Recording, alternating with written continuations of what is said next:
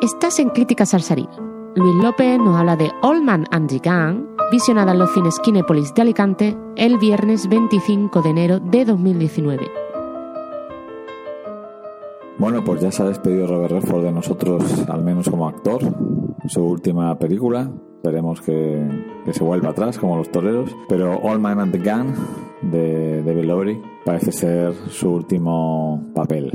Bueno, esta es una película nostálgica, pequeñita, con pocas pretensiones, que dura hora y media y se hace un poquito pesada, porque realmente son conversaciones crepusculares entre Robert Redford y Sissy Spacek y por otro lado la narración de esta crónica de los abueletes atracadores, abueletes amables y simpáticos mientras atracan y por otro lado la decepción que sienta ante su trabajo el personaje de policía de Cassie Affleck con una fotografía muy granulada que le da un look de finales de los 70 tipo El jinete eléctrico, estas películas de Sidney Pollack con Robert Redford de finales de los 70, consigue un aceptable look en aquella época.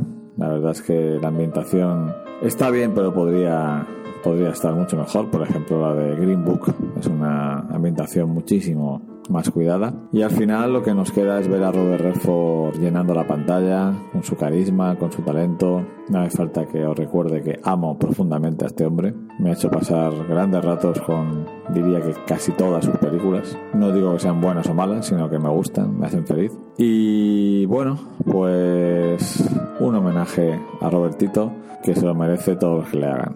Le doy un 3 a The Old Man and the Gun.